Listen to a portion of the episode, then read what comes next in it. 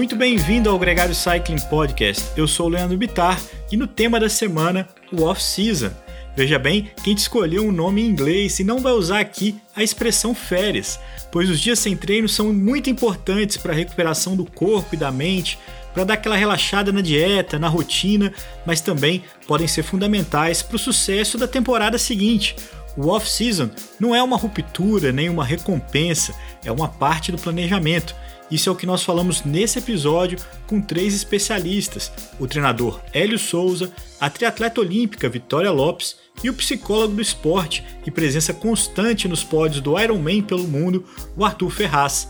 Coloque as pernas pro ar e fique ligado. Ouvir o episódio off-season que começa agora no Gregário Cycling também é treino.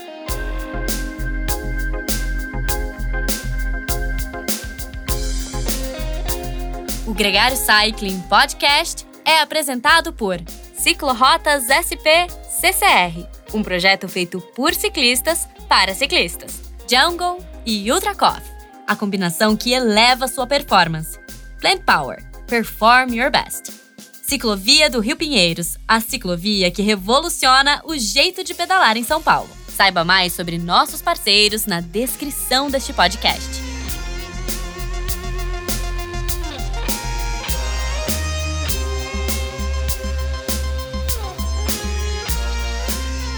Hélio, muito bem-vindo ao Gregário Cycling. É um grande prazer ter você aqui de volta. Já fazia muito tempo que você não estava aqui com a gente. É sempre um grande prazer. Bom, galera do Gregário, já fazia um tempinho, sim.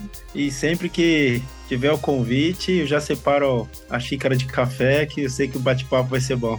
Muito bem. Não foi um dia qualquer, foi simplesmente o nosso programa de maior audiência, o Peso Potência. Muito responsável por esse sucesso também, a sua experiência aqui com a gente. Agora, um papo um pouco diferente dessa vez para falar sobre o final de temporada, algo que também faz é, grande contexto, né? Você acabou de vir do Brasil Ride, que para muitos é a maior, a principal competição da temporada, principalmente para muitos amadores. Alguns profissionais também têm essa prova como grande objetivo.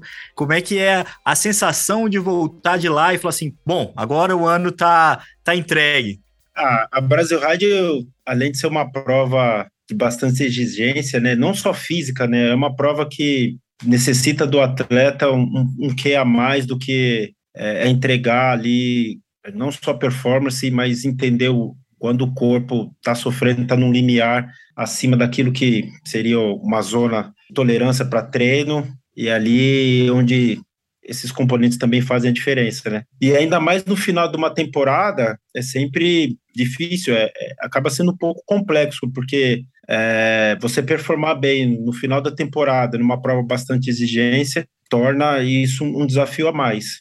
Porém, confesso que eu tenho conseguido êxito junto com os atletas para mexer dentro dessa engenharia aí e fazer eles competitivos no final da temporada. Mas isso é em função do, da forma como a gente adota é, a composição do calendário e, e distribui o ano, né? Não é uma porrada inteira, vou chamar assim, ao longo do, do ano e ao final o que sobrar vai. Não, a gente acaba distribuindo uns períodos de descanso e de menor sobrecarga ao, ao longo do ano, para que essa gordura a mais chegue é, o suficiente para eles fazerem uma boa prova no final da temporada. Quando você fala de período de descanso, tem muita gente que pensaria naturalmente, né, pela teoria do treinamento, que mais é sempre melhor. Então, se vamos, vamos pensar aquele, aquele típico. Eu terminei a temporada agora, eu não vou descansar, não vou fazer nada, porque assim eu já começo a próxima temporada ainda mais forte, eu continuo treinando e vou melhorando.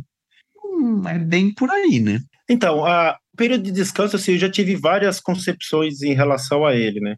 Dando exemplo, eu sempre, muitas vezes, pensei de forma bastante fisiológica, mas fui vendo que o período de descanso não é só isso, já teve momentos que fisiologicamente tive atletas, por diversas situações da temporada não estavam tão desgastados fisiologicamente, fisicamente. Mas mentalmente, por exemplo, era necessário que ele se afastasse do, do meio da bike, da, daquilo que exige de, de rígido, de mais técnico do treinamento. Então, é, passei ele a ver o período de descanso de uma forma mais holística, assim, se eu puder chamar dessa maneira, para que o descanso ele não, não seja só um componente físico, fisiológico, mas que prepare o atleta realmente para o retorno, por completo. Mas, assim, quando você fala de fisiológico, o que diz a teoria sobre esses, esses breaks de macrociclos e, e que a gente chamaria de férias, né? Desde o ponto de vista corpo, físico, sem pensar no lado mental. É, quando você vem de uma temporada, principalmente o final de temporada, com muito desgaste, você tem algumas perdas, né? Para quem trabalha, por exemplo, com picos de treinamento ou fases com melhor performance, você vê que você tem perda de alguns componentes, tem perda de componente de força, tem perda até na capacidade aeróbia, e com o passar do tempo e da, da temporada, você vai ver que, é, junto com o acúmulo de estresse, fisiologicamente você necessita de uma recuperação para poder colocar uma carga e voltar aqueles picos, ou pelo menos a melhor forma que você tinha pré esse estágio, pré esse período. Então, é, essa perda fisiológica acaba sendo que meio uma consequência do que você fez na, na temporada, porém também ela, ela vai ser necessária ser reorganizada para que você consiga atingir novamente uma forma boa. Hélio, na tua experiência, o descanso também tem que ser planejado? Ou simplesmente o descanso você faz o que você está com vontade? O descanso é planejado e, e, hoje a concepção que, que eu utilizo com, com os atletas, eu não penso só no, no off-season clássico, não. Ao longo da temporada, vai, pequenos. Eu costumo pe pegar, pensar em pequenos shortzinhos de off-season como se fossem pequenos períodos. Por exemplo, é, dependendo da sequência que o atleta faz, ele tem um pequeno breakzinho de uma semana, bem as características, os componentes que seriam, vai, classicamente comparados com o off-season de, de final de temporada. Então ele vai dando esses pequenos breaks e eu vi que, pô, dessa maneira eu consigo estender a temporada por mais tempo, né? Principalmente o atleta brasileiro, porque é, nosso, a nossa temporada ela costuma ser muito mais extensa, né? Quanto a maioria dos atletas, dando o exemplo do Henrique Avancini, é, tiveram seu final de temporada no, no campeonato mundial, o Henrique ainda teve provas muito importantes, teve campeonato brasileiro, teve agora um período pequeno, um bloquinho pequeno de preparação para para Brasil Ride, teve a Brasil Ride, uma própria etapa de sete dias, então assim estende muito mais, né? Então, é. se nós não colocarmos esses breakzinhos, só o, o off-season de final de temporada não é suficiente para que o atleta consiga performar ao longo do ano. Hélio, se você pensar em três camadas, que é o aeróbio, o muscular e o mental, como é que você, a tua experiência te ensinou a, a calibrar o off-season nessas três camadas? Você mencionou aqui que muitas vezes a cabeça chega mais cansada do que o corpo em alguns atletas que você treinou e treina. Como é que você percebe? Eu imagino que tem sempre a resposta clássica, depende né, de cada atleta, de cada ano, mas como é que você planeja o off-season nessas três dimensões? Eu, antigamente, eu pensava é, nessas dimensões ou até algumas outras de forma dissociada. Hoje eu não consigo mais ver dessa forma, entendeu? Eu não consigo ver o atleta mais sobre, é, como só desgaste mental, só desgaste fisiológico, ou qualquer outro componente. Então, eu sempre costumo avaliar no conjunto. Ora, algum desses componentes vai ter uma sobrecarga maior, às vezes ele fisicamente está cansado, como eu já tive atletas em final de temporada para correr, por exemplo, uma Brasil Ride, mas que mentalmente estavam muito bem para poder conseguir passar por essa última etapa de forma vai, satisfatória. Então, primeira coisa que eu, que eu vejo hoje é trabalhar isso de forma conjunta, sabendo entender qual é o momento de cada um, e a partir disso analisar o que vem para frente, né? Porque é, é, muito fácil determinar, por exemplo, um período, ah, 10 dias, 15 dias, um mês, enfim, para um off-season. Mas se um objetivo, por exemplo, o atleta tem um objetivo importante daqui dois meses, então tudo tem que ser pensado em função do calendário. Ah, não é o ideal, mas é a realidade de muitos atletas. Por exemplo, ah, vou pegar aqui para o mountain bike brasileiro. 2024, início de ano, é extremamente importante para aqueles que vão pontuar ou tiver pelo menos na briga para o ranking olímpico. Então, talvez o off-season dele tenha uma característica diferente. Para ele, vai ser mais importante ele pontuar, sair na frente, pontuando bem no começo da temporada. Então, tem que analisar todo esse conjunto. Vale ressaltar, assim, que eu já adotei várias diferentes formas de tratar o off-season. Já coloquei, assim, períodos em que eles não ficavam zero de treinamento, eu dava ênfase principalmente à parte de força, que é uma das que mais se perde rapidamente e que o retorno acaba sendo mais difícil. Então, o que, que eles tinham durante isso? Tinham lá, por exemplo, uma sessão, no máximo duas, por semana, que ele tinha lá um, uma sessão de, de força, treino de força, para manutenção de força. Quando eles voltavam, por exemplo, com um mês de treino, quando comparado que eles não tinham, a recuperação deles era, pô, muito, muito mais alta. Mas aí volto naquilo que eu falei no início, quando eu pensava de forma isolada. Mas por mais que eu tinha um atleta com maior treinabilidade, com um mês vai, de retorno, às vezes essas pequenas, mesmo que pequenas sessões no off-season, atrapalhavam o descanso na plenitude. E isso acabou não sendo muito bom, muito legal. Então é por isso que eu adoto agora de forma diferente, né? Eu procuro avaliar ele de forma inteira e não somente, por exemplo, como deu exemplo de colocar uma sessão de força para pensar em perder menos na, na hora do retorno. E o seu off-season? Você consegue desligar dos seus atletas? Eu acho que eles desligam de mim, é isso. Mas treinador tem off-season, velho? Treinador Existe tem off-season? Eles que não querem saber de mim, eles somem. Então, mas você não fica, liga para mim, aquela história do ninho vazio. Não, não, eu sou, eu sou bem tranquilo. Curtindo os stories da moçada, dando é, ali aquela checada. Não, eu procuro cada vez mais pensar na autonomia deles, cara. E eu, particularmente, não acredito em atletas de alta performance, de que desempenham não só bem numa temporada, numa carreira, que não tem essa questão da autonomia, que não saibam a importância de cada fase, do que fazer. Então, de certa forma, eles aprendem, e eu acho que é por isso que me preocupo um pouco menos com, com esse monitoramento aí. É um pouco da maturidade como pessoa e como atleta também, né, Hélio? Vai muito também com o controle da ansiedade, né, do momento. É, essa questão de, de saber esperar é, talvez seja uma das, das mais difíceis, assim, é, você ter, ter o objetivo, ter, saber aquilo que fazer, mas ter a paciência ali de, no time certo, você acionar, isso é simples, mas é difícil para o atleta desenvolver esse time. E um dos, ah, não vou chamar segredo, que eu não gosto muito dessa palavra segredo, mas talvez uma das virtudes do, dos grandes atletas é respeitar esse timing. E eu acho que um desafio também, seja amador ou profissional, é de que você trabalha tanto para chegar num nível de performance e você conscientemente deixar aquilo escorregar, entendendo que é importante, de que você precisa fazer é, essa periodização, não é nenhum termo que se usa tanto, mas você, que descanso é treino, né? Você fala, nossa, demorou tanto para atingir esse, esse TL, demorou tanto para atingir esse, esse FTP, é, como assim agora eu vou ficar em casa e vou ficar olhando todo dia aquele número caindo, caindo, caindo, caindo? Essa confiança deve ser difícil de estabelecer. Né?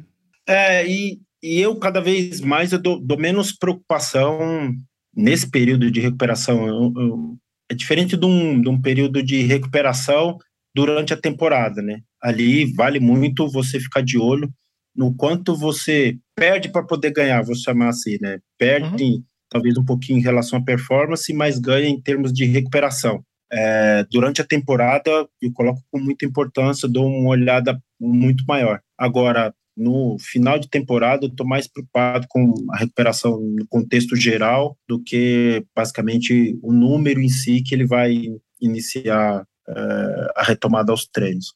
Sem contar que é uma delícia, né? Quando você volta para os treinos. Você faz duas horas, está arrebentada no sofá, igual se tivesse feito 200. Você tocou num, num ponto que é fundamental. O atleta maior desempenho, com passar das temporadas, com mais experiência, esse atleta consegue fazer esse retorno mais rápido. Né? Ao longo dos anos, eu fui percebendo assim que era necessário uma, uma pré-temporada menor por exemplo, hoje o Henrique ele precisa de uma pré-temporada menor para ele se tornar competitivo, não necessariamente obter a melhor forma, mas para poder entrar numa competição tá, com, com qualidade. Então, você consegue até dar uma ênfase maior para um, off-season, deixar ele um pouquinho mais solto, ou pelo menos com um período maior. No último off-season dele, ele ficou um mês, e foi engraçado. As primeiras sessões, ele, pô, meu, fui pedalar uma hora, deu uma hora e meia, parecia que um caminhão tinha passado por cima. Mas cerca de duas semanas depois, o corpo começou a responder muito rápido, assim, né? Coisa que lá, tirando 10 anos atrás, sei lá, 12 anos atrás, levava um, um pouquinho mais de tempo, né? Talvez você tenha percebido bastante isso daí, acho que nas suas pré-temporadas também, Nicolas. Eu noto, e sobretudo quando eu comecei a conhecer e ter contato com atletas mais velhos, assim, sobretudo que já traziam muitos anos de ciclismo profissional, uma carga de treino já muito grande de anos, eu notei, sobretudo, assim, eu lembro do quando eu quando assinei no primeiro ano, companheiro de equipe português, ele caiu e quebrou a clavícula. Aí, pô, ele ficou um mês e demorou para ele voltar, é, recuperar. Ele ficou quase um mês sem tocar, sem tocar a bike e depois foi foi voltando, mas em coisa assim, depois de um mês que ele tinha voltado a pedalar, ele já estava competindo num nível bem decente. Ficar um mês sem pedalar e voltar um mês treinando aí meio meia boca para competir nesse nível, eu já tô assim só para estar tá aqui e eu tô no pico de performance fazendo tudo, né? E você vê justamente a, a base e a constância, né, ficam muito mais sólidas, porque no final das contas é isso. O ano não começa sei lá, no dia 1 de novembro e acaba no dia é, 15 de outubro. E quando você reinicia depois de um off-season, você sai do zero. Não, toda a tua carga, né? Um processo que você vai construindo e mudando o corpo ao longo de anos. Então, como você falou, depois de 10, 12 anos fazendo isso, pô, é, é totalmente diferente. Vamos dizer, quando eu volto off-season, eu quase que tô melhor do que há 15 anos atrás, né? Por isso que hoje eu consigo trabalhar com, com o pessoal dando esses breaks ao longo da temporada que na somatória, se eu for comparar a forma como a gente trabalhava anos atrás, é, os atletas descansam mais. Se eu pegar o off-season mais esses breaks ao longo da temporada, tomar todos os dias de descanso, ele passa muito mais dias descansando, porém eles conseguem manter nível de performance mais vezes ao longo do ano, principalmente os mais experientes, né? Então, com uma semana ele tem uma perda pequena, mas um ganho em recuperação em todos os aspectos muito grandes. Ô Hélio, é, uma das coisas que mais me chamou a atenção quando eu comecei a acompanhar ciclismo é que no dia de descanso do Tour de France os caras pedalavam, né? É, pedalam. É, quanto que um off-season é off-bike? Quanto que o cara deve realmente ficar distante da bicicleta e quanto que ele não pode perder o contato é, extremo com a bicicleta? Eu penso que pelo menos 15 dias o atleta tem que sumir da bike. Tem que dar saudade. É, ele, ele tem que sentir um pouquinho dessa necessidade de, de voltar a pedalar, sentir o gosto pela, pela pedalada. É, mas, dependendo da situação, dependendo como foi a temporada dele, alguns chegam a ficar um mês. Coisa que eu antigamente achava demasa, demasiadamente alto, um período tão grande sem, sem pedalar. Mas hoje, dependendo da situação, considero até que razoável. É, depende do, do psicológico também, né, Alio? É, eu, eu sinto isso. Tem, às vezes, 10 dias eu já não vejo a hora de subir em cima da bicicleta. E tem ano que, às vezes, eu preciso de 20, 25 dias. E, e é, é, eu quase que faço. Não, não tenho uma pesquisa, né, um número, mas o, é, justamente esse feeling de querer voltar e falar: meu, quero ir andar de bicicleta, é a hora que eu falo: ok, agora é a hora de, de voltar quando eu sinto essa necessidade, e, e não tanto né, por, por dias, assim, olha, vou ficar daqui até esse dia. Não, é um período. E quando eu sentir que eu quero voltar, que eu tenho, assim, os olhos brilham de novo pela bicicleta, né? Aí é a hora que eu falo, bom, agora voltamos. Usando uma outra comparação, é, eu lembro da vez que o Thiago Pereira foi jogar a bola, ele é um nadador olímpico, né? E, e se machucou é, seriamente comprometeu o treinamento dele na natação, né? Era um período de férias. O quanto que você incentiva que os seus atletas pratiquem outras modalidades, que se mantenham é, não só é, ativo, mas também desconectado com a bicicleta, colocando outra coisa ali na conexão mental? Incentivar a praticar outras coisas, eu até incentivo. Porém, muitas vezes eles querem performar nessas atividades, né? Mesmo um, um, um jogo de futebol, alguma coisinha, então, sabe, passa um pouquinho além da brincadeira, quer dar um piquezinho a mais, aí é onde acontecem as lesões, assim, né? É, é saudável que o atleta navegue por outros ambientes, mais pela questão do ambiente do que pela questão da, da forma física, por N motivos, por pessoas, por estar bem fazendo outras coisas, mas sempre tem que ter esse cuidado, porque para os seres humanos normais, como nós, qualquer novidade na tarefa já gera um estresse maior. Ainda mais, por exemplo, para um atleta que mesmo no off-season destreinado, ele vai ter, pelo menos, aptidão aeróbica, um ciclista, muito maior que a 90% da população, é normal. Então é normal que ele se destaque, ele mesmo que for numa brincadeira, e nessas horas ele tende, às vezes, passar um pouquinho. O corpo vai, o corpo e a mente vai empurrar, mas esse empurrar pode trazer uma consequência que não é legal. E, e, dessas coisas assim, a gente sabe que no off-season é quando você pode abrir mais concessões, né? Tem muito ciclista que fala de poder tomar um sorvete, né? Os, os, os, europeus, principalmente, eles quase sempre falam de tomar sorvete. A gente sabe também da cultura de poder tomar uma cerveja, poder dar uma relaxada. É, dentre essas coisas todas, o que, que você não recomenda? O que, que você fala para os seus atletas, né, seus alunos, de, cara, eu acho que isso aqui é um caminho que você devia evitar, porque isso aqui é mais difícil de recuperar depois? Você tocou num ponto, assim, de, é, do sorvete, de alguma coisinha assim. Hoje eu vejo um pouquinho menos de rigidez, não é o extrapolar, é a rigidez por si só, essa questão, assim, né? Os atletas, eles têm, ao longo da temporada, se permitido por exemplo, após um, um bloco de treinamento grande ou uma sequência de competições, sei lá, o sorvete, ao pós-prova, uma prova importante, sei lá, na Europa, o pessoal que, que bebe lá, tem se permitido, dentro daquilo que é tolerável para um, um, atleta de performar bem. Então, isso faz com que, na, no final da temporada, essa vai, necessidade de, de extrapolar seja bem menor.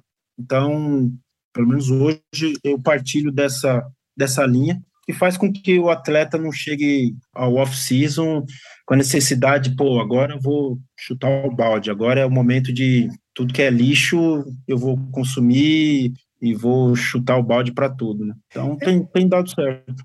Hélio, a cada fim de temporada, e aí me ocorre uma frase um momento que a gente acabou de passar no Brasil, de que o que cansa não é fazer campanha, o que cansa é perder a eleição. Então, quando o um atleta chega no final do ano sem alcançar os objetivos que tinha, como é diferente encarar o off-season de um atleta que conseguiu os objetivos que queria? Então, olhando de um esporte Fórmula 1, né, de que o Hamilton ganhava tudo e esse ano estava ali sobrevivendo para ficar no pelotão. E o Verstappen que levou tudo para casa. O off-season desses dois vai ser diferente? Talvez na questão mental muito mais, porque principalmente você falou do Hamilton, esses fenômenos, esses caras assim fora da curva, eles são, de certa forma, inquietos para essa questão de performance, né?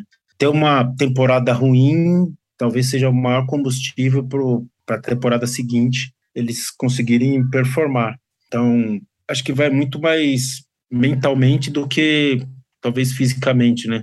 Quanto que eles vão buscar soluções, o quanto que eles vão trazer essa energia interna para poder performar no outro ano. Eu particularmente, assim, é, trabalhando, por exemplo, o Henrique, ele, ele é um cara muito curioso. Então, toda temporada, sempre pensa em coisas diferentes, assim. E, por exemplo, essa temporada, em determinado momento, em termos de objetivos, não, não foram muito bons, assim, nas Copas do Mundo.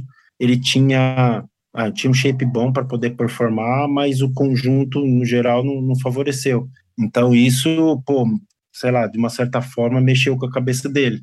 Mas o final da temporada tirou essa preocupação. Talvez assim, se esse período tivesse estendido de algumas performances não boas até o final da temporada, talvez essa questão do off-season, pelo menos para a cabeça dele, seria diferente. Bom, descanso é treino. A gente está chegando aqui no fim da etapa, no fim do ano, no fim da temporada. Leandro Bitar, não, agradecer né, a presença do Hélio aqui mais uma vez com a gente. Hélio foi muito bacana. Eu acho que esse ciclo olímpico vai ser muito empolgante para todos nós. Eu te desejo toda a luz e toda a sabedoria aí para comandar boa parte desses atletas que estão brigando por uma vaga em Paris. Já está sendo um ciclo bem legal, bem interessante. Tem uma renovação que está sendo boa para o mountain bike brasileiro.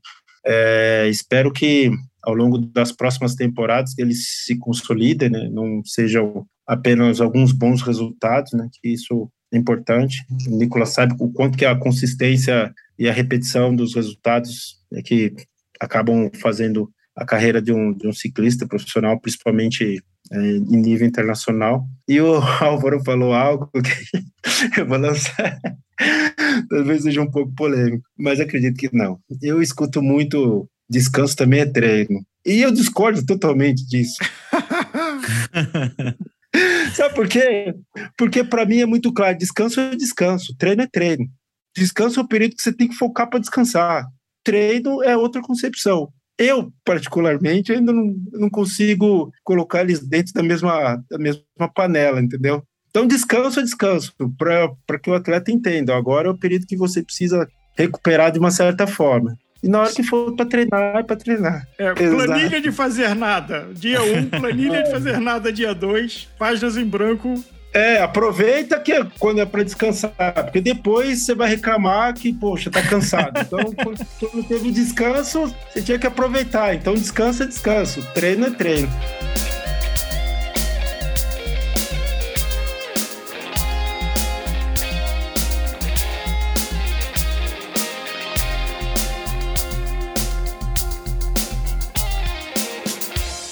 Conheça os produtos Gregário, itens de qualidade com a nossa identidade. A caramanhola preferida do pelotão com a nossa cara. Conheça a Fly Elite, edição especial Gregário. O link está na descrição desse podcast.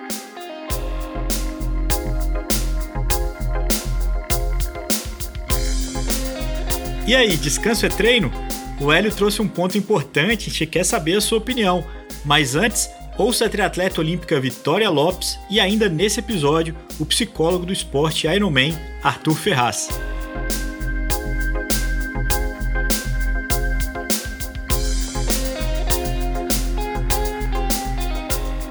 Vitória Lopes, muito bem-vinda ao Gregário Cycling. É muito bom contar com você aqui de novo nesse podcast.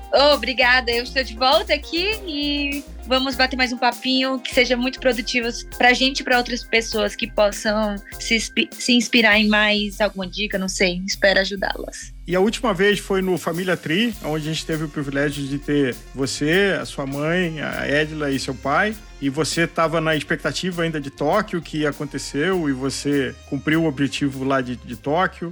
Se mudou de vez para o Colorado, é, fez a sua temporada num ano quase normal, ou se não normal. E vamos falar aqui agora sobre intervalo de temporada. É, como é que você está vivendo, o que, que você aprendeu, o que, que funciona para você, o que, que não funciona para você, que possa ser útil para o nosso ouvinte que não seja olímpico como você é.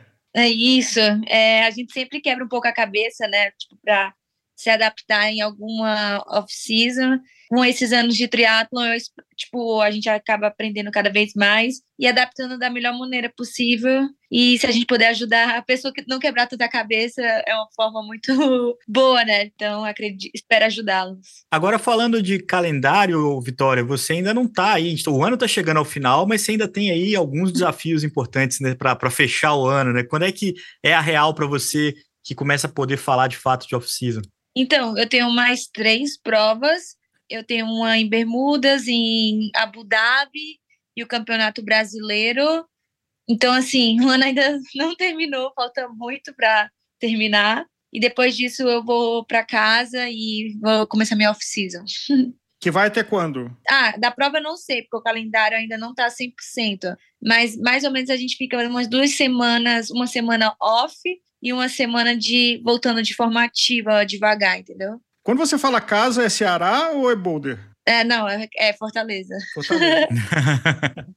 que esse é, um, esse é um ingrediente a mais, né? Porque você tem essas, esses vários domicílios e uma, uma agenda é, de viajante, né? Você viajou, só agora você falando Bermudas, Abu Dhabi e o Campeonato Brasileiro, já são aí é, viagens pra, antagônicas, né? Para bastante para destinos bem diferentes, né? Faz parte do off-season viajar ou Não. no off-season é, é melhor parar e ficar bem quietinha? Então, agora até hoje a gente está gravando, mas eu competi esse último final de semana é em Montevidéu, aí fiquei uma semana em São Paulo, e aí vou para Bermudas, ainda tenho, vou para os Estados Unidos, vou que é Boulder, aí depois ainda vou para Abu Dhabi, depois vou para Brasília, aí de Brasília, que é o Campeonato Brasileiro, eu acho que eu vou, eu acho que vou para casa. Então assim, eu vou para de dezembro. Vitória, não é a pauta do programa, mas como é que você administra essa quantidade de viagens? Você, como atleta profissional do triatlo, que tem um calendário intenso e por vários países do mundo, é imagino que deve ser duro a quantidade de viagem, até porque tem que levar bicicleta, não é só ir com bagagem de mão é, e uma mochila, né? Então, duas coisas. Ontem mesmo eu tive massagem 10 da noite, da 9h45 às 10h45 da noite aqui em São Paulo, porque eu estava muito cansada e a massagem me caiu super bem. Mas em relação, por exemplo, ao fuso horário, é uma coisa muito difícil. Esse ano eu fiz quatro vezes Estados Unidos, Europa. É um fuso horário de oito horas. A viagem em si não é, tipo, agressiva. É, tipo, é um voo inofensivo até, sabe? Assim, de uhum. modo de falar mas o fuso horário mexe muito com o nosso corpo, tipo, muito. Então, isso é uma estratégia que ano que vem eu vou tentar ficar mais na Europa, perto das provas da Europa, porque não faz sentido eu estar nos Estados Unidos para competir na Europa em junho e julho, que tem mais prova europeia. Então, Ainda mais em Boulder, que é quase lá no Pacífico, né? Exato. Então, assim, o aprendizado desse ano foi, por mais que tenha suas vantagens de voltar para casa, né? Tipo, saber onde você pedala, saber onde você nada. Isso é uma vantagem muito boa, porque explorar um novo lugar também é um pouco demanda tempo, né? Então, às vezes a gente não tem tempo. Mas pro ano que vem, eu tô, quando tiver prova na Europa, eu vou tentar mais ficar na Europa para evitar esse fuso horário que às vezes é, é bem pior do que é, a própria viagem em si. O Vitória, nesse sentido, o off-season para você tem um valor também especial de poder é, não ter que se preocupar com essa mala, não ter mais do que é, interromper o treino em si, fazer aquela quebra que é importante, mas também de ter uma quebra nessa rotina de viagem, de desgaste, do acolhimento de estar na, na própria casa, vamos dizer assim. Então, é, isso daí foi uma coisa até eu, que eu também estou aprendendo. Tipo, aprendendo não, que eu já aprendi. Quando eu ia para Fortaleza, geralmente eu queria ir e treinar. É, e Fortaleza, assim, é um lugar muito quente, né? Tipo, é um lugar que exige muito do seu corpo. E, poxa, se eu tô indo para tirar férias, não faz sentido eu acordar às 5 da manhã para treinar e ainda, tipo, me desgastar. Isso na off-season, tá? Então, assim, uhum. agora eu vou tentar na off-season, que eu vou para Fortaleza, e para ser, tipo, meu lugar de férias. Porque toda vez que eu vou lá, eu sempre quero sair, meus amigos. Rever os amigos, né? Quero sair, treinar e acordar cedo. E isso não combina, tipo, recuperação, né? Tipo, treino, recuperação e, e falta de sono. Isso não, não combina com performance. Claro, e nadar é mais fácil, porque não precisa de hora, né? Tu tá na piscina, malhar, musculação também, tu tá lá coberto. Agora, correr, pedalar fica um pouco mais difícil. Por isso que eu também gosto de, às vezes, pegar mountain bike, pedalar na praia, sabe? Assim, uma coisa mais relaxada. Você é, é atleta é, há muito tempo, inclusive é, com a, a, graça da sua mãe, que criou uma base de atletas de elite é, lá em Fortaleza. O que, que você foi aprendendo na sequência dos anos que funciona melhor para você nessa sua pausa de poucas semanas? É fazer nada é fazer alguma atividade física diferente ou é fazer o que você faz com menos intensidade? Então, como o triatlon é um esporte muito desgastante, são três modalidades, a gente geralmente tem um volume de uma carga horária muito alta, né? Eu já vi alguns casos de pessoas que não quiseram tirar férias e uma hora pagar um pouco o preço, sabe? Mas também já vi outros casos de pessoas tirarem muito tempo e também pagar um preço. Então, acho que é muito individual isso. Tipo, por exemplo, para mim não existe essa história de não parar. Meu corpo uma hora vai, tipo, vai pifar. Eu me conheço nesse sentido. Seja mental ou seja fisiológico, eu sei que eu tenho que tirar essa semana sem fazer nada. Às vezes é muito difícil, porque como eu tenho um ambiente muito esportivo, né, tipo, familiar, então a pessoa fala: "Ah, não quero ir, só fazer um pouquinho". E às vezes de não, é, é muito mais difícil, mas é uma. É, eu vi até uma coisa do Kipchoge que ele falou: para você ser bom, você precisa aprender a dizer não, né? É, você precisa falar assim, não, porque isso não é bom para mim. Tipo, eu não preciso disso agora. Tipo, eu até ainda não falei com o meu treinador, mas provavelmente vai ser uma semana off e uma semana progressiva. Nem que alguém me chame e fale assim, ah, quer só um pouquinho? Eu vou falar, não. Você é, fez pausas durante o ano? Sim, sim. Eu tive um pequeno breakzinho em julho, mas na verdade não foi um break. eu fiz umas provas de longa distância em julho. E eu mudei o treinamento, tipo, foram treinamentos com menos intensidade, mas eu tive isso como um, um break, mas não foi um verdadeiro break. Na real, eu treinei de uma maneira menos intensa, mas eu considero que eu fiquei uns três meses sem competir o triatlo olímpico. Uhum. Então, eu posso, posso dizer que foi um break? Não, três não, uns dois, vai, três é muito. Foi de julho, uhum. eu voltei a competir em setembro. Ô, Vitória, você falou sobre é, ter que parar, né? Saber parar um, alguns dias e de gente que também prolonga isso um pouco mais. Para você, é importante ter a data fixada ali no seu calendário de volta. É importante ter aquele momento que dá saudade da bike ou dá saudade da corrida para voltar. É, como que você evita ou como o seu corpo reage, né, para essa retomada? Ah, então, eu acho que para mim eu tenho que sentir a saudade, né? Tipo, saber que, nossa, quando eu voltar eu vou aproveitar muito o treino, porque eu acho que eu muitas vezes também eu pequei nisso de não querer tirar férias. Tipo, não, é que, não, eu queria, mas eu não cumpria. Eu ficava dois dias, aí no terceiro já estava querendo fazer algo. Acho que pode ir, mas ao mesmo tempo não dá aquela vontade de voltar depois. E isso que eu, tô, eu vou tentar, tipo, ah, claro, hoje eu quero fazer uma caminhada, vou, mas eu vou tentar aproveitar essa semana de maneira consciente, entendeu? E o meu treinador, que agora eu tô com um novo treinador, é que até o Danilo, que é meu treinador, marido e psicólogo, ele, ele é organizado. E como ele é muito organizado, ele me deixa muito consciente e em paz do tipo, ah, essa semana se ele me deu é porque ele sabe do que ele tá fazendo. Então, se ele sabe o que tá fazendo, eu posso curtir e tá na conta dele, entendeu? Eu não fico com essa responsabilidade sozinha. E eu acho que esse é o segredo, quando você tem o seu treinador te dando o carinho, entre aspas, né? E sabendo que tá tudo bem, que se ele tá planejando isso é porque tá certo, entendeu? Você relaxa sem culpa, porque você confia. É e, e relaxa. Não fica, ih, será que eu tô fazendo algo errado? Não, se tá, se ele falou, tá falado. Na tua história, o off-season tem sido mais importante para descansar o corpo ou a cabeça? Ah, eu acho que os dois, porque a gente usa muito o corpo, né? No triatlo a gente treina muito, mas a cabeça é o mais difícil de desligar, é mais, mais difícil que o corpo, né? Então acho que para esse ano a minha meta é conseguir descansar a cabeça quanto o corpo. Porque não adianta também ficar duas semanas sem treinar e a cabeça está cansada, né? Qual é a tua carga horária semanal média no ano? De quantas horas? Eu treino em média de 22 horas semanais. Relativamente para um triatleta é média. Tem gente que chega até 28 horas, assim. Mas para mim eu acho puxado 22, assim, já é uma semana bem puxada.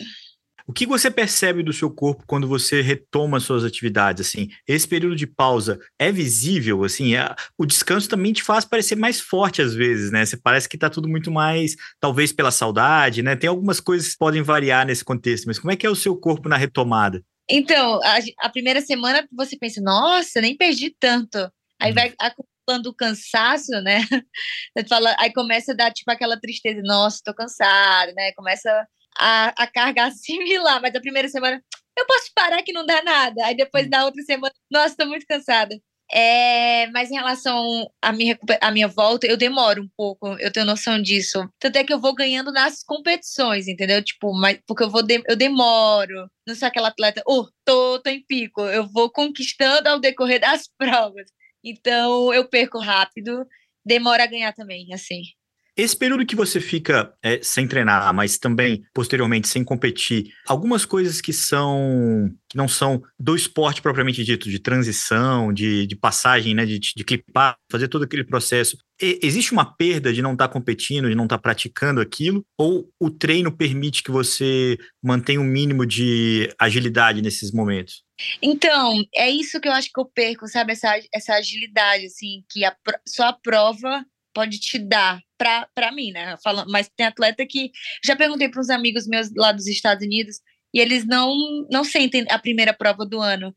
Já eu não posso dizer o mesmo, eu sinto essa falta de agilidade. Eu até brinco aquela coisa do Sabe aquela coisa? Sim, é, sim. É, o, é o, a manha. Eu, eu, imagino, assim, eu tô supondo isso aqui, porque eu nunca fui um triatleta, mas assim, do tipo, qual que é a ordem do capacete, do, da, sapatilha, do, do, do, óculos, de como é que eu coloco isso, como é que eu coloco aquilo, e, e, e de, vou, vou, pular na bicicleta, ou, sabe assim, não sei, é, é de ter que relembrar um pouco. Principalmente o triatlo olímpico, que como a gente tem o vácuo liberado, a gente compete no, com muito contato, né? Então, assim, é contato nadando, é contato na bicicleta, é contato correndo.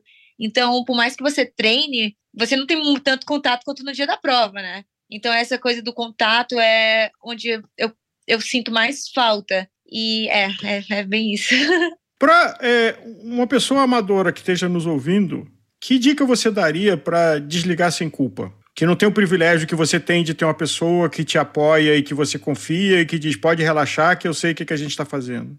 Ah, eu acredito assim que a maioria deve ter um treinador, né? E se tiver o treinador, eu acho que tem que conversar com o seu treinador e confiar no seu treinador. Esse é o ponto número um. Mas se não tiver o treinador, eu acredito que, tipo, para desligar e estar tá sem culpa, se mantenha ativo no sentido assim, ah, é, sei lá, vou fazer uma caminhada com os meus filhos, mas eu não falo, tipo, uma caminhada, tipo, 10 quilômetros, 6, só se mantenha ativo no sentido, faça coisa, vai na praia, não deixe seu corpo muito parado, mas também saber acreditar que faz descanso também é treino, né? Tipo, faz parte do processo. Não tem nenhum, tipo, a grande maioria precisa dessa desse descanso.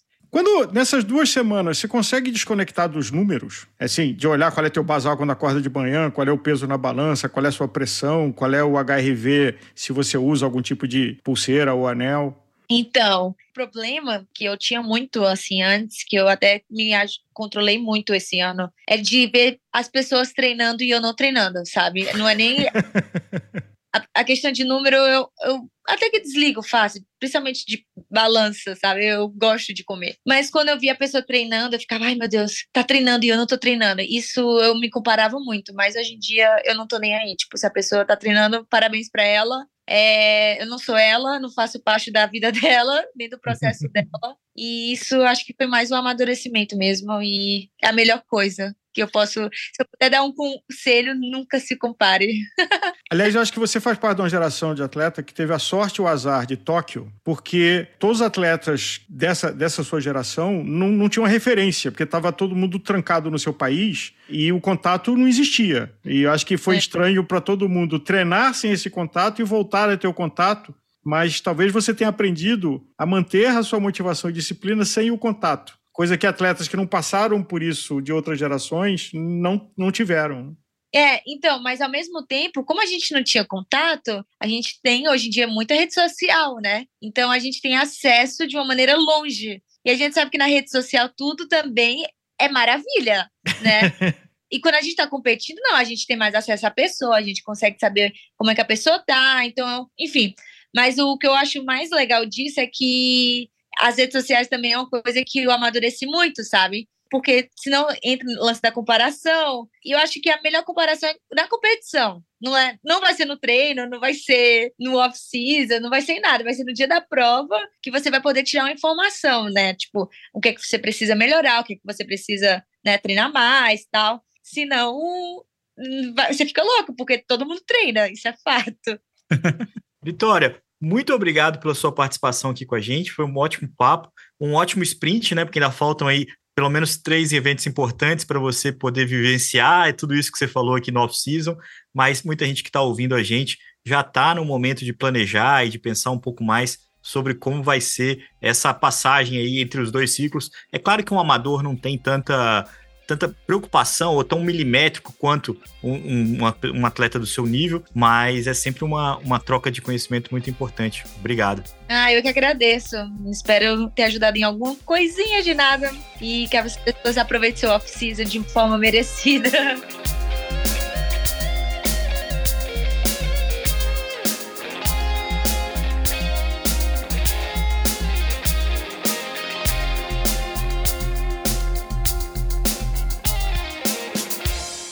A gente fica na torcida por esse final de temporada intenso que se aproxima para Vitória Lopes. O episódio continua agora com Arthur Ferraz, um psicólogo do esporte e também um esportista de alto rendimento. Ele divide com a gente as experiências do campo da psicologia sobre a importância de um bom off-season.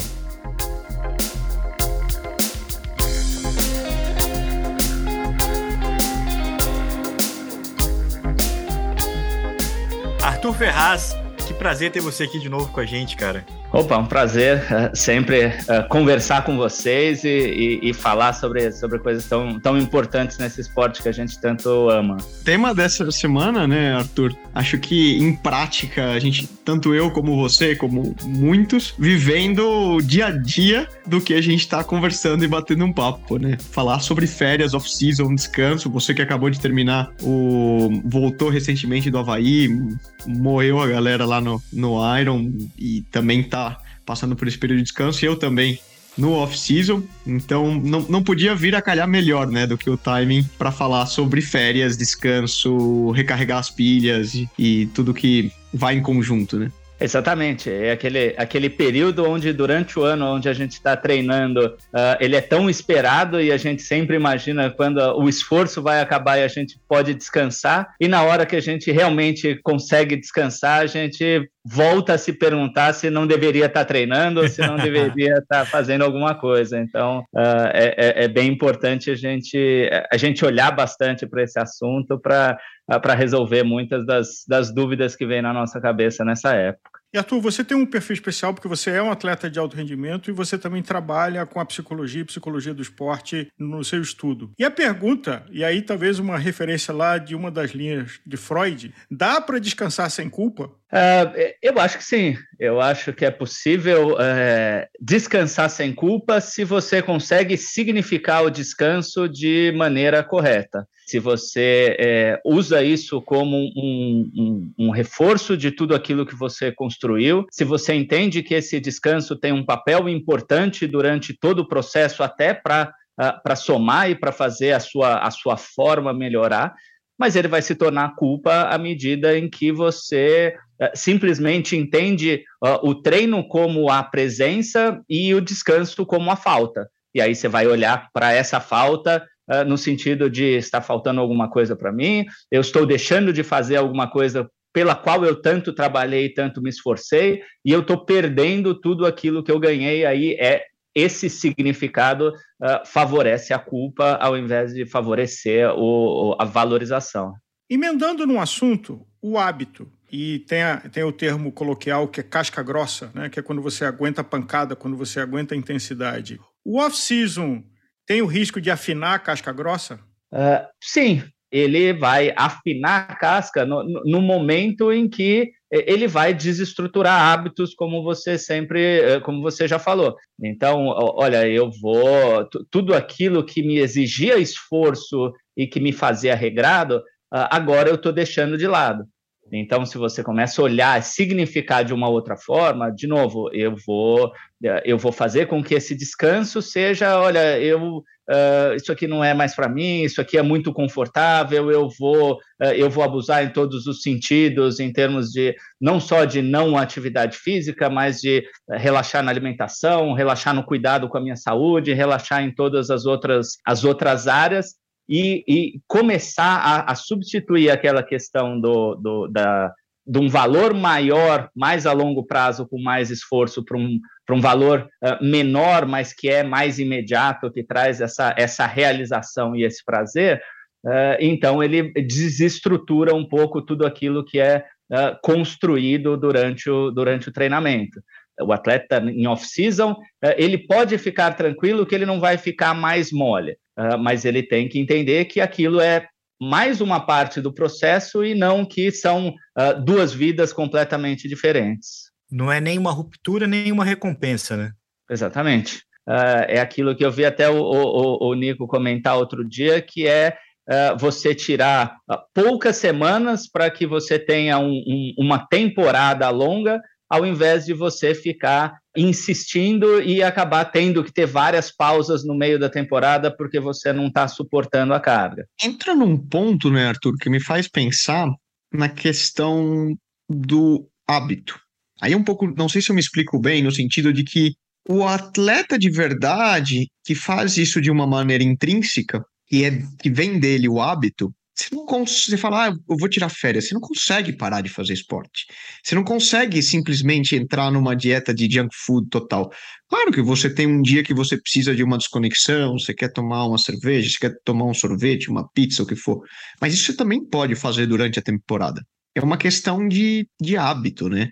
E eu vejo muito pelo outro ponto, né? A pessoa que tem a necessidade obrigatoriamente de ser 880, né? De, pô, eu me cuido muito, muito, muito, muito, muito e espero aquele dia do no, na dieta, né, do cheat day, que ele pode comer de tudo, ou no off-season, que aí, nossa, agora eu posso fazer de tudo. Pô, então, peraí, talvez você não tenha que repensar tuas escolhas de vida e os teus hábitos, que se você precisa tanto, de uma maneira tão intensa dessas três semanas e que você faz tudo o que você deixa de fazer no outro, pô, então, se você vive 11 meses e uma semana abdicando tanto e sofrendo tanto, talvez você tenha feito uma escolha de vida errônea lá atrás? Exatamente. É, quem me conhece sabe que eu falo bastante de propósito, né? Então, quando você encontra o propósito naquilo que você está fazendo, naquela sua atividade, é, ela passa a fazer sentido dentro da sua vida. Então, quando você fala, olha, realmente, uh, quando o atleta, e aí é, eu digo, existem os atletas profissionais que tornam uh, o esporte a sua vida uh, como forma uh, profissional, como profissão, como atividade,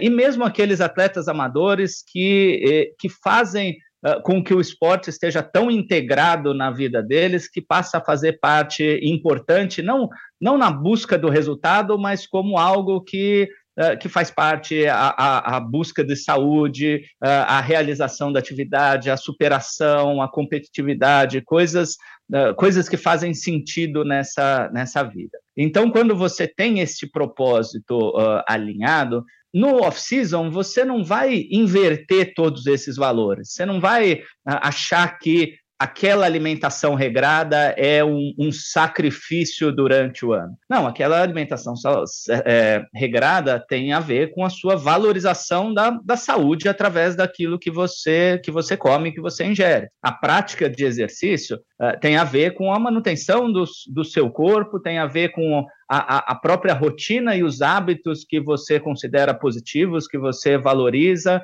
Então, é, esse período de off-season ele vai ser relaxado, uh, porque também você vai uh, procurar usar o seu tempo, que é algo muito escasso quando você está muito comprometido, para fazer coisas uh, diferentes, para ter outras atividades, para fazer e mesmo comer coisas que te dão prazer também, só que você vai integrar porque você não deixou de ter aqueles valores presentes na sua vida. Agora, se você inseriu uh, esse esporte como uma obrigação ou como algo que é feito só para que você atinja um resultado competitivo, uh, você pode uh, fazer estes mesmos sacrifícios num sentido de, olha, eu estou todos os dias abrindo mão daquilo que, é, que eu acho que é bom para mim, em nome de perder peso sempre é, abrindo mão daquilo que é bom para mim, que é o conforto, que é sair, que é fazer outras coisas, para treinar em função de um resultado, a hora que acabar minha prova principal, a hora que eu atingir o meu objetivo, eu não vou ter mais um propósito para manter aquele, aquela regularidade ou aqueles valores. E aí é, o atleta vai é, descambar e vai buscar todas essas outras coisas. E, de novo, isso não, não vai ter, por um lado, não vai ter tanto a culpa porque não tem o propósito, não tem o hábito, você não vai, não vai se preocupar na hora que está comendo um junk food que isso está fazendo mal para a sua saúde ou para o seu corpo, mas, por outro lado, ele vai ter uma dissociação grande do período competitivo com o período de off-season. Tem um amigo meu que fala que se você precisa muito do fim de semana, você deveria repensar o que, que você está gastando da sua semana, né? Agora, mudando de assunto, indo para o amador, tem uma diferença tênue entre obsessão e disciplina. E a gente vê isso muito em atletas amadores, e eu no meu círculo de relacionamentos, de que tem gente que pula de 10 horas por semana para 20 horas por semana, e quase sempre essa pessoa está no momento de crise emocional, profissional. Então, vira uma atitude de obsessão e não de disciplina. O que que você, na sua prática clínica, ajuda a orientar? Porque a obsessão faz mal, né? É, esporte também pode fazer mal. Sim, uh, e essa grande diferença, eu diria, é, eu vejo muitas vezes como dentro da disciplina, você tem a capacidade de se comprometer uh, aquele seu objetivo uh, da melhor forma possível, com as melhores ferramentas possíveis, uh, alinhado com o seu melhor desempenho. A hora que você está alinhado com o seu maior desempenho, você tem que entender que você descansar é importante, você relaxar a sua cabeça é importante, é, você estar tranquilo uh, é importante. Eu, eu, falo isso muitas vezes porque uh, existe uma, uma, uma mentalidade ultra produtiva que é assim, olha, eu preciso, eu, eu sou uma pessoa que me cobro muito uh, e essa cobrança me exige com que eu me preocupe com tudo, com que eu esteja sempre estressado, com que eu seja sempre o máximo produtivo possível. E isso muitas vezes acaba se desalinhando com o bom desempenho, porque um atleta uh, estressado, porque um atleta uh, tenso, um atleta ansioso, ele vai desempenhar uh, pior. E aí você precisa convencê-lo, né, através muitas vezes desse, desse meu trabalho, que olha, isso que você está fazendo não está alinhado com aquilo que você diz que é o seu objetivo. Porque se o seu objetivo é, é, desempenhar, e a gente já sabe que você vai desempenhar melhor se você estiver mais tranquilo, se você se cobrar menos, se você estiver menos preocupado com todos esses problemas, então realmente, se você quiser se alinhar com o seu desempenho, você vai, vai precisar relaxar. E a obsessão é um pouco isso. É, olha, eu vou me justi vou justificar as minhas atitudes de busca incessante, de aumento de estresse, uh, de não tolerar um descanso, de achar que eu estou perdendo, uh, de achar que eu preciso buscar a todos os momentos aquilo que vai me fazer chegar no meu objetivo, mas eu preciso muitas vezes mostrar para esse atleta que é justamente essa busca que está atrapalhando uh, o atingimento do objetivo. Porque se você não consegue descansar, se você não consegue relaxar, se você não consegue dar tempo para o seu corpo se adaptar, então esse cara vai, vai se inscrever em uma prova atrás da outra, ele não vai se recuperar porque ele acha que é a próxima prova que vai fazer ele, ele melhor. Ele não vai tirar um descanso quando ele está cansado e o treinador dele manda ele descansar, porque ele acha que se ele descansar ele vai estar tá perdendo. Então ele já ele já não está fazendo aquilo que é o melhor para o desempenho dele. Ele está fazendo aquilo que vai acalmar essa essa obsessão uh, e aí isso vai trabalhar contra o objetivo. E é impressionante como é comum encontrar esse perfil de atleta, né? Na realidade, e inclusive entre muitos atletas profissionais, na, na realidade, a grande maioria e aí eu me incluo, até alguns uns anos atrás, eu era assim, é, e não era capaz de desconectar. Muita gente que me conhece e está escutando esse podcast sabe, eu era o noia. É, tudo tinha que estar tá no último dos limites e tal.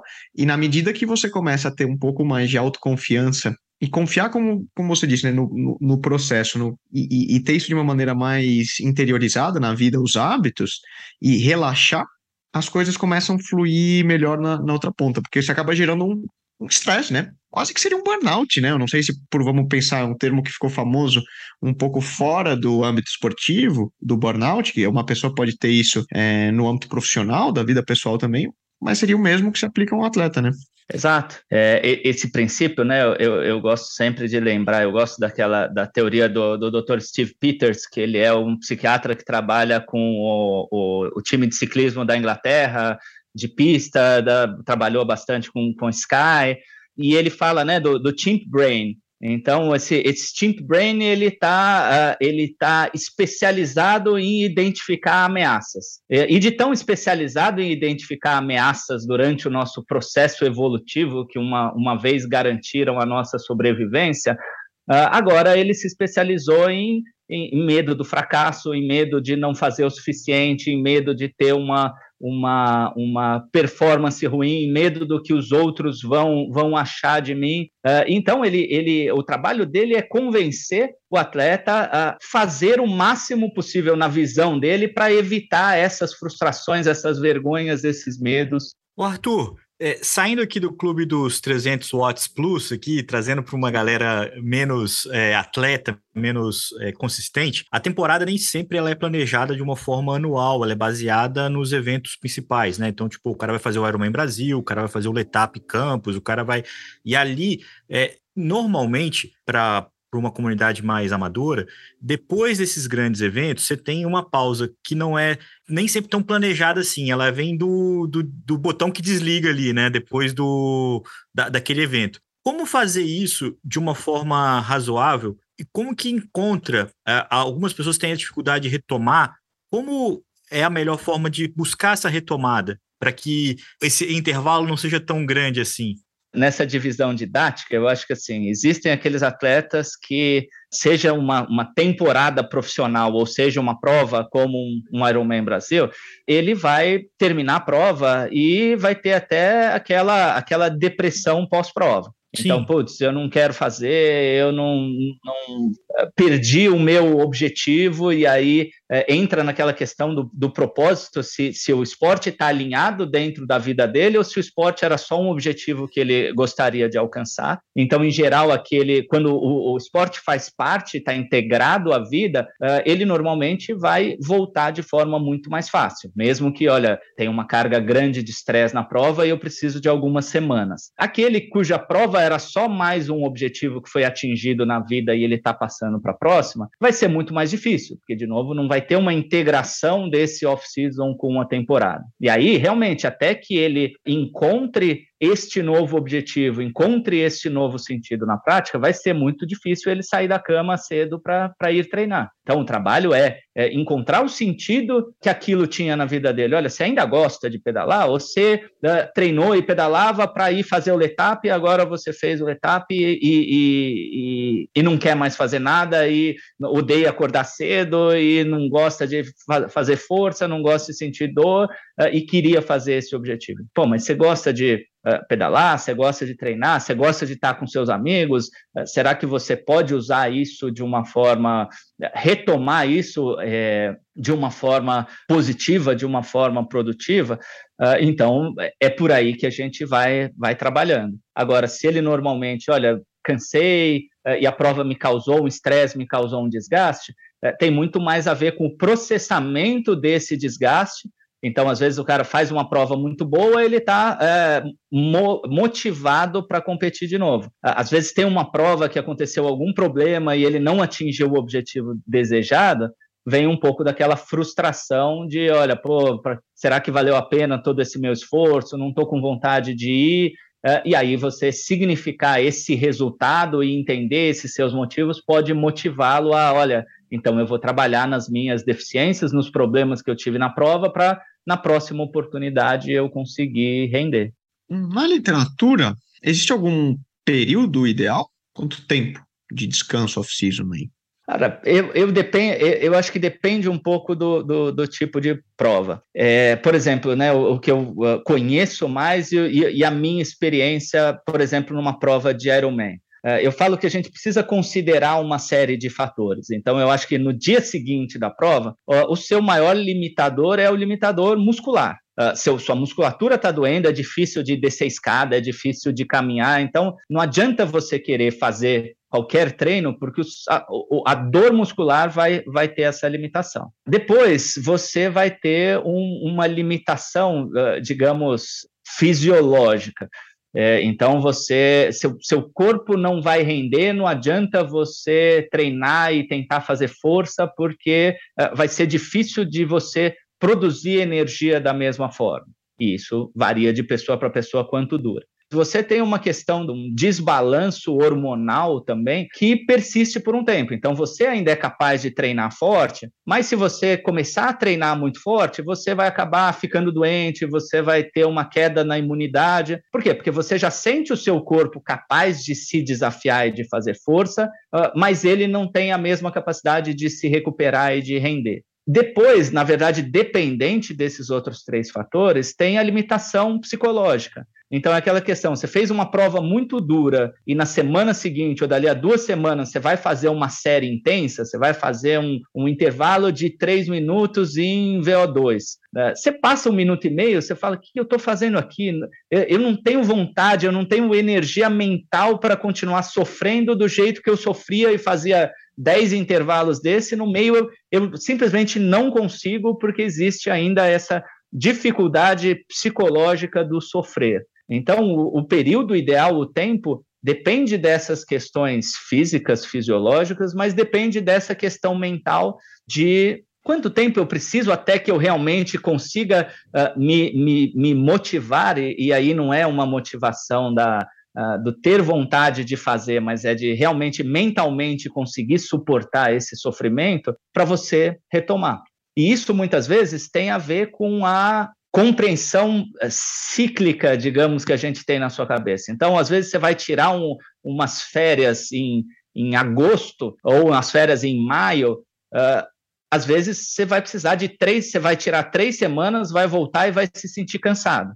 Você vai tirar férias entre Natal e Ano Novo, você vai ficar uma semana do dia 24 ao dia 1 e você vai voltar no começo do ano e vai falar: nossa, vida nova, Pô, mas foram só cinco dias, mas o ciclo que se encerrou na sua cabeça da mudança de um ano para o outro faz com que você chegue no dia 1 de janeiro super motivado, super disposto, super capaz de tolerar esse sofrimento, porque mentalmente acabou um ciclo, você entrou no próximo e aí isso te motiva. Chegando quase no fim do programa e o off-season acabando e voltando, uma pergunta que eu acho que já aconteceu com vários atletas amadores, comigo inclusive.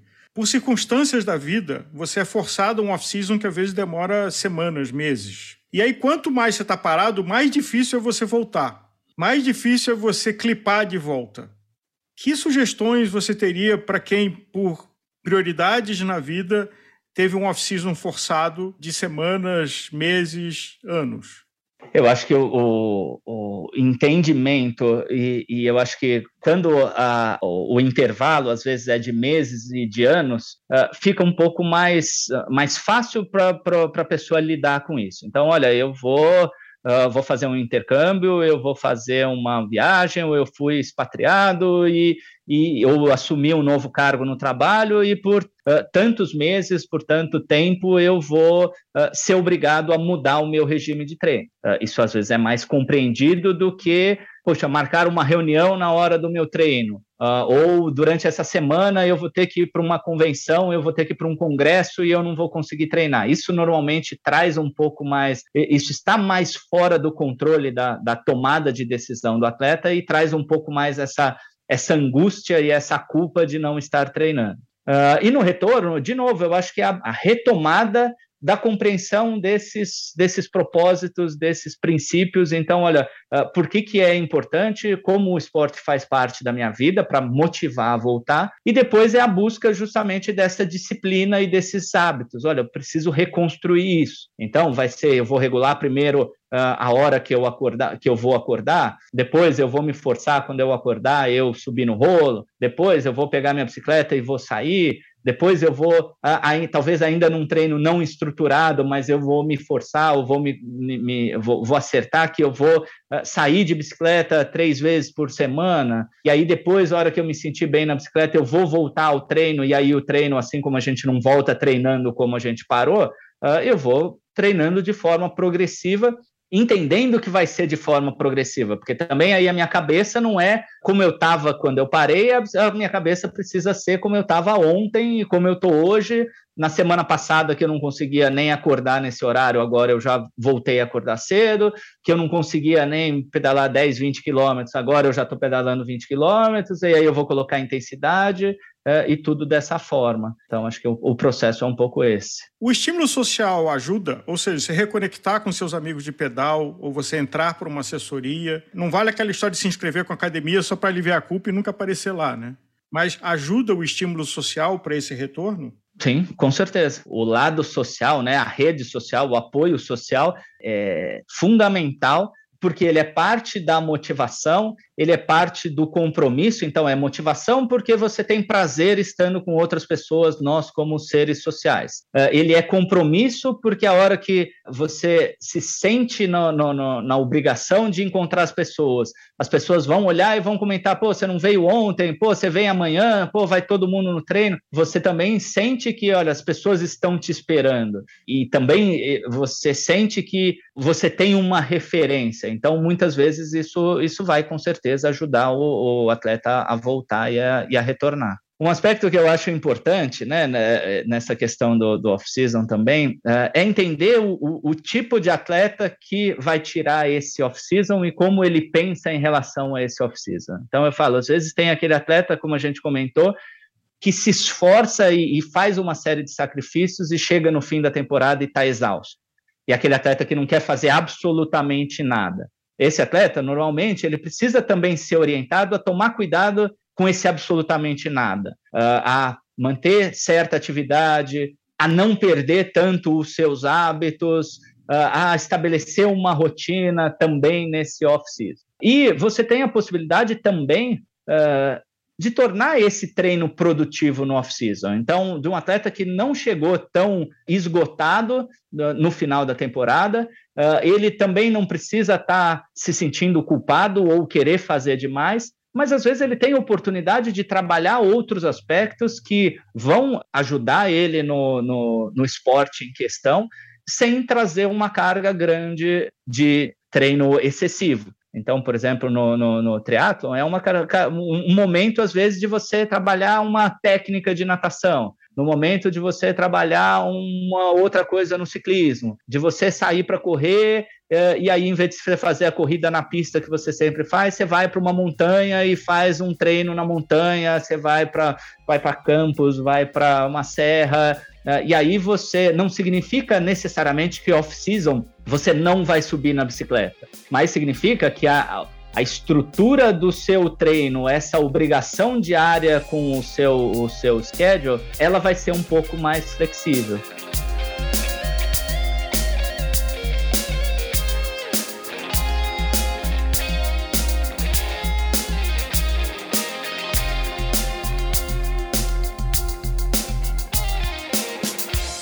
Muito bem, e com essa aula do Arthur Ferraz, a gente encerra o episódio da semana off-season aqui no Gregário Cycling.